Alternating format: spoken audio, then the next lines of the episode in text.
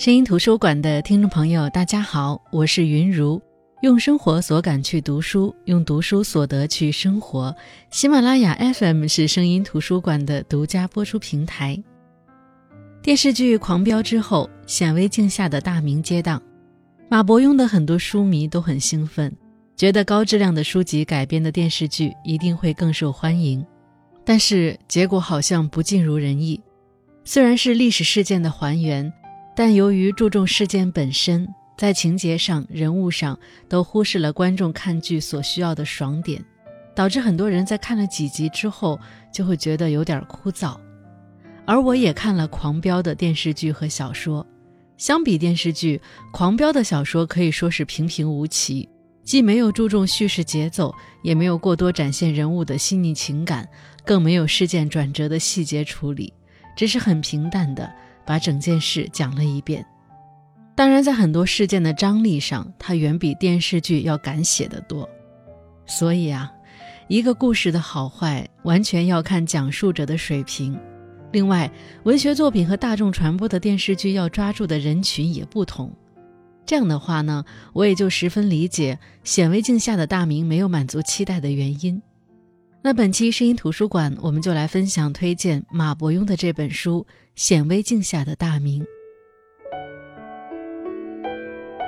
这本书讲的其实是六个深藏于故纸堆中的明代基层政治事件。作者马伯庸从明代的一系列罕见的民间档案文书里挖掘出的这些尘封已久的故事，这些档案是中国历史上绝无仅有的奇迹。他们着眼于平民的政治生活，而且记录得极其详尽。在这里呢，我们能看到朴实的百姓诉求、狡黠的民间智慧、肮脏的蓄力手段、微妙的官场均衡之术，也从无数个真实的细节里展现出了一幅极其鲜活的政治生态图景。这六个事件呢，聚焦于一府一县乃至一村之内。记录的真的是最底层平民的真实政治生活，比如说，当遭遇税收不公的时候，他们如何奋起抗争；当家族权益受到损害时，他们如何兴起诉讼；当政治利益和商业利益发生矛盾的时候，他们如何和官府周旋博弈；当朝廷要求整顿户籍，他们又是从中如何造假牟利的？那我看这本书是稍早于电视剧。爽感和长安的荔枝相似，但是长安的荔枝那本书毕竟是虚构的历史作品，而显微镜下的大明则是真实发生的历史事件，所以很多情节的走向是不以作者的意志为转移的。用作者的话来说是，多年前他和一位喜欢明史的朋友聊天，听到朋友分享到明朝万历年间徽州有一桩民间的税案骚乱。过程跌宕起伏，细节是妙趣横生，结局发人深省。席间，朋友的讲述深深地吸引了马伯庸，他想了解的更深入一些，就去做了一番资料搜集，居然发现关于这桩旧案的资料非常丰富。原来，当时的一位参与者把这起案件以及涉案的一百多件官府文书、信札、布告、奏章，通通搜集到一起，编撰成了一本合集，叫做。《思捐全书》，马伯庸说，在中国历史上，很少有一个地方性的事件能够保存下来如此全面完整的原始资料。正是有这本书呢，才让这个事件在《明实录》里不再是一句冷冰冰的记录，而是真正的有血有肉的人真实的故事和人心百态。那在这本书里，马伯庸做的就是把极其难阅读的原始史料整理出来，用讲故事的方式。跟我们讲述，于是就有了这本显微镜下的大明的第一个故事：学霸必须死，徽州私捐案始末。这是个什么故事呢？其实呢，就是一项不公平的税收政策如何在诸多利益集团的博弈下发生变化。我们一定相信，大多数后来看似波澜壮阔的事件，都是起于一件微不足道的小事，一个微不足道的人。那是大明隆庆三年，一个叫帅家模的数学天才，他姓帅，家是嘉宾的嘉，模呢是言字旁一个墨菲的墨，那这个字呢，其实像著名的作家莫言，他的本名管摩业也是这个字。那可能在这期节目里，主人公的名字如果用我们现在的这个语音读出来的话，可能会引起歧义。这个叫帅家模的数学天才，为了天赋有用武之地，就打通关系，跑到官府的价格库里做起了数学题。其实就因为官府的库房呢，放的都有税收粮册，里面涉及大量的加减折算、疏算钱粮，对于帅家模来说，正是绝佳的应用题的题例。但是做着做着，对数字高度敏感的帅家模发现了不对劲的地方。他所在的徽州府每年缴纳的税粮中，除了正税之外，还有一笔科目叫做人丁私捐，每年要交八千七百八十匹生绢，而且必须实物缴纳。徽州府共有六个县：歙县、黟县、休宁县、婺源县、祁门县、吉西县，其中歙县最大，也是徽州府所在地。也就是说，徽州府衙和歙县的县衙既是隶属关系，又同城办公，有点像现在的省会城市的感觉。而帅家模发现的这个异常，异常的点不在于这个必须缴纳的人丁私捐，而在于其他五个县都没有这笔税，只有歙县有。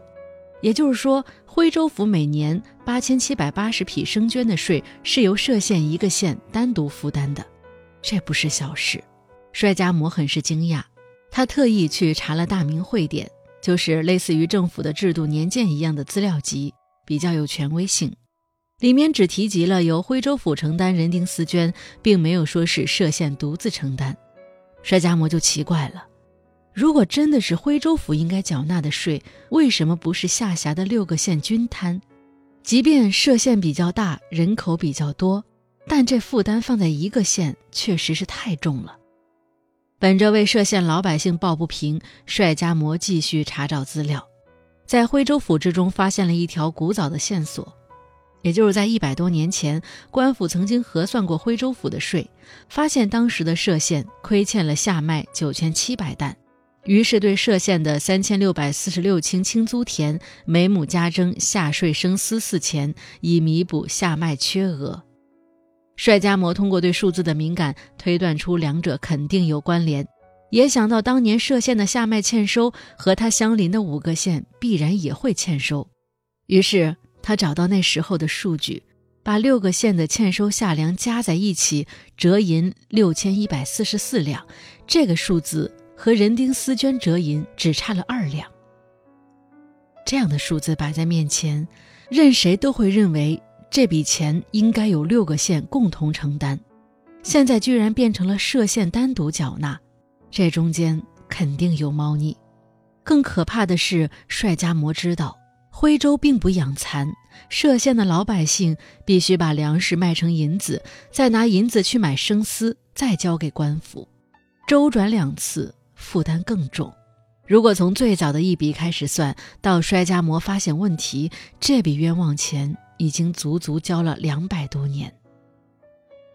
而在帅家模的调查中，在几十年前已经有两个人发现，并且还越过徽州府上报南京应天府，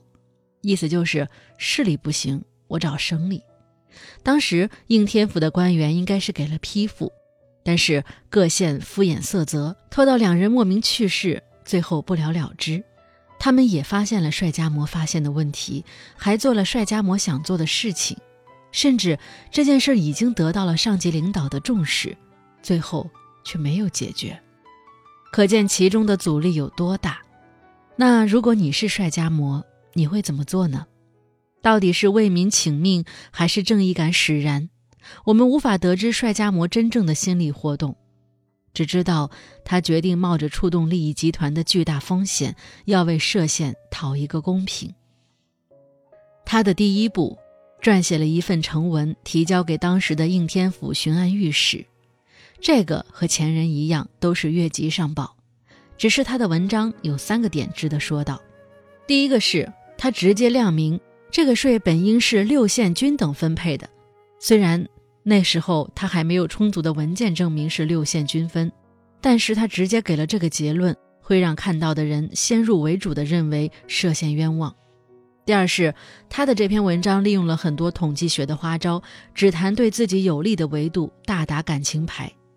第三是链接上当时江南试点推行的一条鞭法，这个均平的诉求拔高到响应国家政策的高度。最后还给了解决方案，要不然整个徽州府人丁分摊，要不然六县按照田地分摊，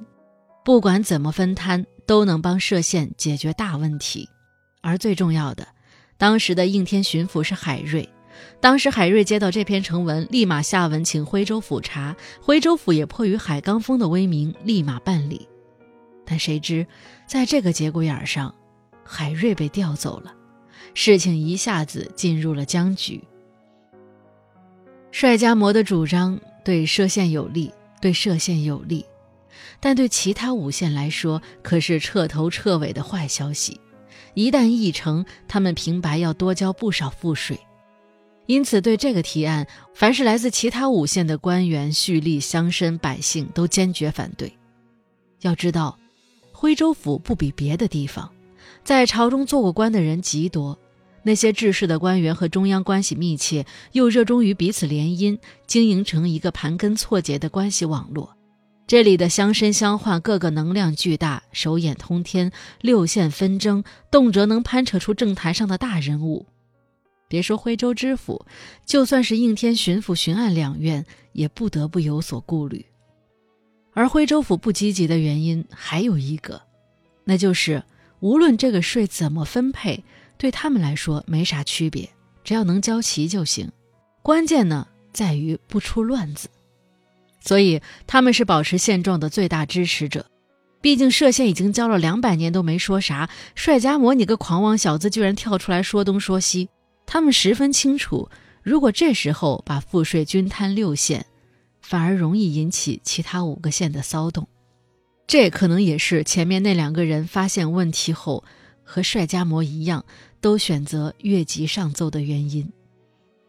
海瑞调走，事情没有有力的推动。徽州府的敦促毫无效果，只有吉西县一个县回文，虽然没有有力的反驳证据，但是里面提到了，如果真要均分，恐怕会引起骚乱。这句话一下子击中了徽州府的要害。是啊，的确，历来政府都是以维稳为主，尤其是大明官员就怕出事，老百姓自然也懂，所以有什么纠纷先闹一闹，闹成了官府就迁就你，闹不成。也拿你没办法，毕竟法不责众嘛。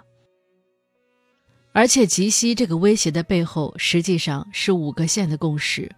一方面是五县暴乱，一方面是衰家模这个小子孰轻孰重，徽州府自然有判断。眼看着事情又要陷入拖延战，衰家模急了。他是理科生，他不明白文科生谈政治意义的捷径，他以为是自己的证据没找充分，又一头扎进浩瀚的史料和数据里，还真找到了突破口。他又写了一篇成文，可是上面仍旧置若罔闻，毫无动静。耿直的帅家模并没有洞悉徽州府在顾虑什么，他直接进京上访，但是他这个上京去的是南京。当时大明的中枢分为南京和北京，北京的一套行政机构和政府序列，在南京有一套一模一样的。那在钱粮税收这一块，南京的户部管的就是南边这几个富庶的省份，所以南京的影响力也不可小觑。帅家模通过一番运作，得到了南京户部的支持，甚至户部还下文称，